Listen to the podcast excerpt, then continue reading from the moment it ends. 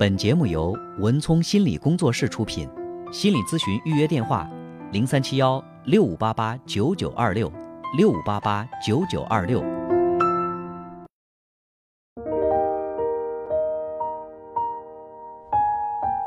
好，接下来进入我们今天的咨询师的故事。在节目进行的过程当中，周一到周五晚上九点到十点，拨打零三七幺六五八八九九八八，想要预约个案咨询，拨打零三七幺六五八八九九二六。有请我的搭档高翔。文聪好，听众朋友大家晚上好，我们在这里将以咨询师的身份来跟大家讲述案例故事，同时我们会对来访者的个人信息予以保密设置。嗯。那今天呢，我和大家分享的这个案例呢，是一位女性来访者，她是在人际交往方面的一个求助。嗯，呃，最近一段时间，她碰到了一件事情，让她感到挺糟心的，一直在心里耿耿于怀。但是她觉得这个亏已经吃了，呃，就这么过去了。来咨询的目的呢，是想问一下，如果说遇到了类似这样的问题，以后他该怎么来处理？到底遇到什么糟心事儿？他说前一段时间哈，他的一位好朋友，也不能算是特别好的朋友，一个同学吧，只是说这个同学时间比较长了，联系并不是紧密，就来找他说，呃，自己接到了一个比较大的一个业务，是做设计的，说一个人做不来，想找一个合伙人，就让他来一起做。他一想呢，是同学。呃，而且呢，这个业务也比较对口，呃，就觉得挺开心的，就欣然答应了。他本身也是一个比较追求完美的人，就什么事情他都是特别尽心的去做。虽然说这个活儿的业务是他的这个同学联系的，但是他投入的这个精力是要比他同学多得多。他花了大量的时间把这个工作完成的非常的漂亮。呃，完成之后。他满心期待的等着他这个同学给他报酬，结果呢，同学却给了他很少的报酬，就是远远的低于他的预期的。他在心里就特别的不舒服。嗯，但是他呢，这个人脸皮儿比较薄，他不好意思去问他这个同学说怎么给这一点儿，呃，所以在心里面就一直别扭别扭，也想过我是不是应该去问，但是总觉得开不了这个口。就这么过去了，他也是反复的给自己做心理建设，说：“哎呀，就当我吃了个哑巴亏吧，以后这个人不跟他打交道了。以前没在利益方面打过交道，就不知道这个人是个什么样。果然是日久才见人心啊！”他就一不断的这样去安慰。嗯，这个事情过去一段时间之后呢，他们同学之间有个聚会，他当时知道这个跟他合作的同学也去，他在心里就觉得有点别扭。不过后来也想了想，就去了。没想到到那之后呢。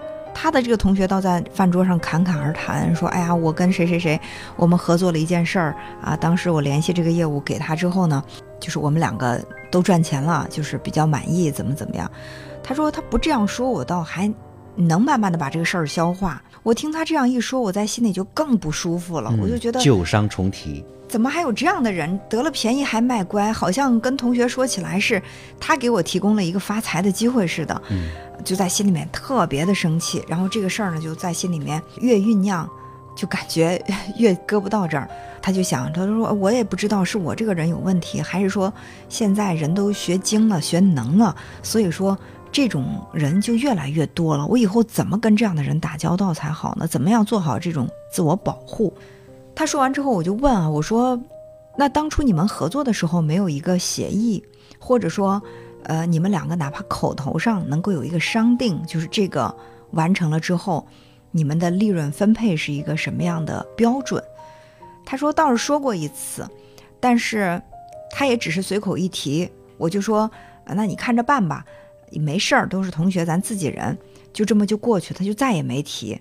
那我想着，他就算没有我期待给的高，也不能低那么多，差那么多吧。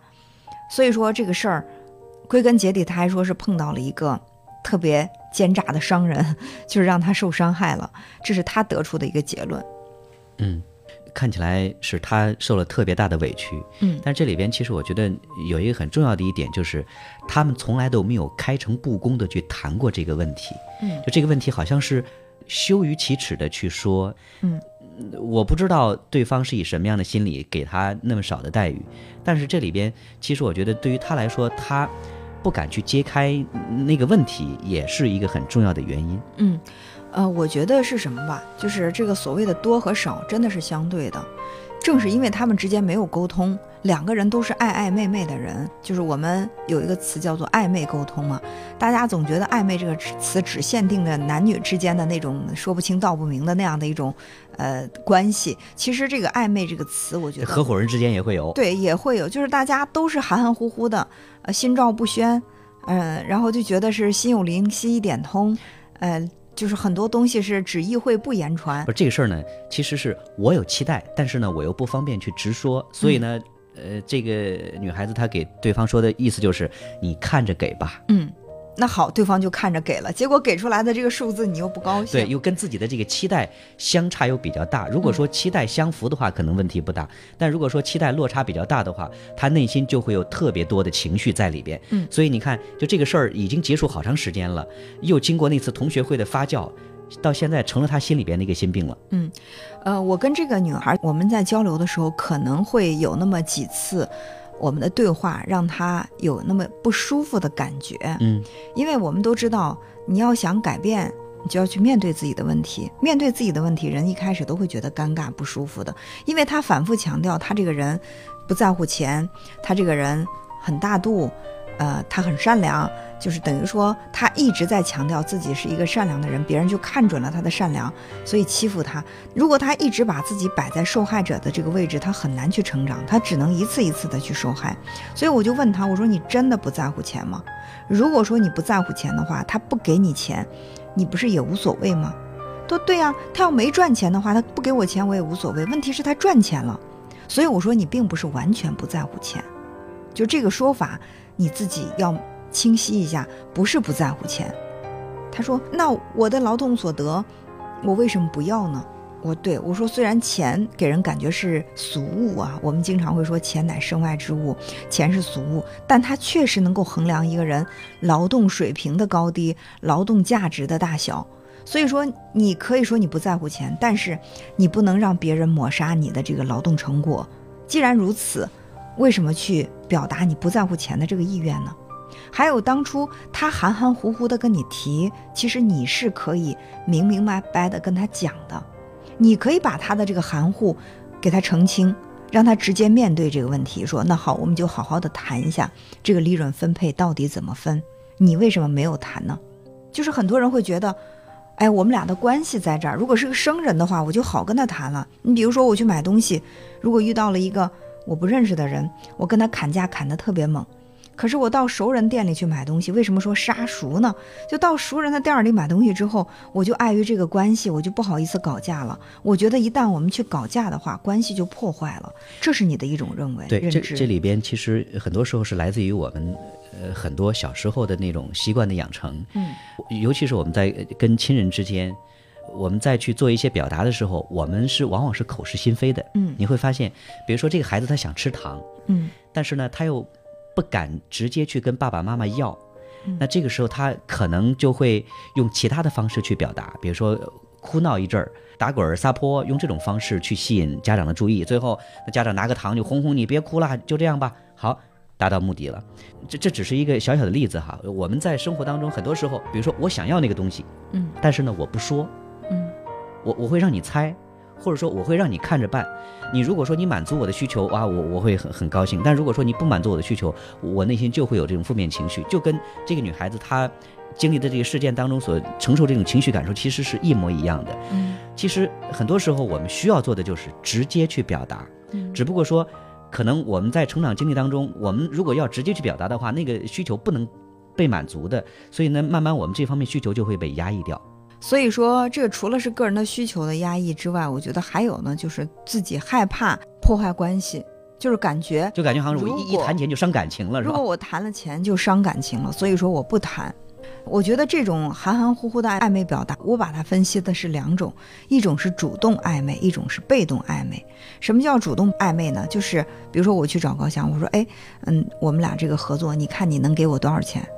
高翔就拍着我的肩膀说，哎呀。你还不放心我吗？你放心，有我吃的肉就有你喝的汤，你放心，只要咱这同学关系，就咱这同学关系，绝对不会亏待你。结果到底是个什么呢？也没有跟我说明白，我就稀里糊涂的就走了。这叫做主动的暧昧。还有一种被动的暧昧是什么呢？就是，哎，当别人说，哎，你看看，呃，咱们这个怎么弄？我给你多少呢？哎，你看着给吧。这个女孩她显然是一种被动暧昧，她为什么是被动暧昧的这种关系啊？就是因为她觉得她不自信。首先，她必须要承认，她觉得她的这个劳动，她自己就开不了价。她觉得我给的高了，万一人家觉得我这个劳动不值这么多怎么办？如果我给的低的话，那我觉得我吃亏了，我就把这个皮球踢给对方，你来开价吧，就是把这个期待给了对方。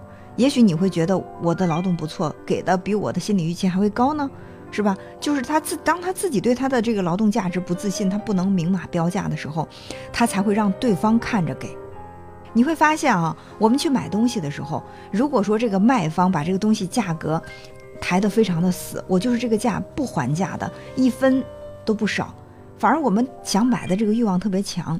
但如果你要去一个店里买东西，你一砍价，他就同意了，你觉得完了完了，吃亏了，我应该再往下砍一砍。嗯再或者说，你问这个东西多少钱的时候，老板说：“哎，你你看吧，你看着给吧，你觉得值值多少钱，你就不想要了，你觉得这东西不值钱。”所以说，这个女孩儿正是因为她本身对她的这个劳动技能、她的这个业务含金量，她不自信，所以她才会说：“那你看着给吧。”其实就像买东西，我对我的这个产品本身我就没多大自信，我觉得它就是骗人的，它就是没效果的，买回去质量就是差的，所以他才会让买家来开价，说嗯你看给多少就给多少。我相信这个女孩子，她在这个整个的事件过程当中，她做的很尽心尽力，她自己也说了，对吧？嗯她做的很投入，付出了很多，但是她其实她不敢给她的那个行为去标价，嗯或者说他不清楚该怎么去标价。嗯这这这是两个问题，一个是不敢，一个是不清楚我我到底值多少。就跟我记得我我在节目当中曾经讲过说，呃，我女儿不知道那一个红领巾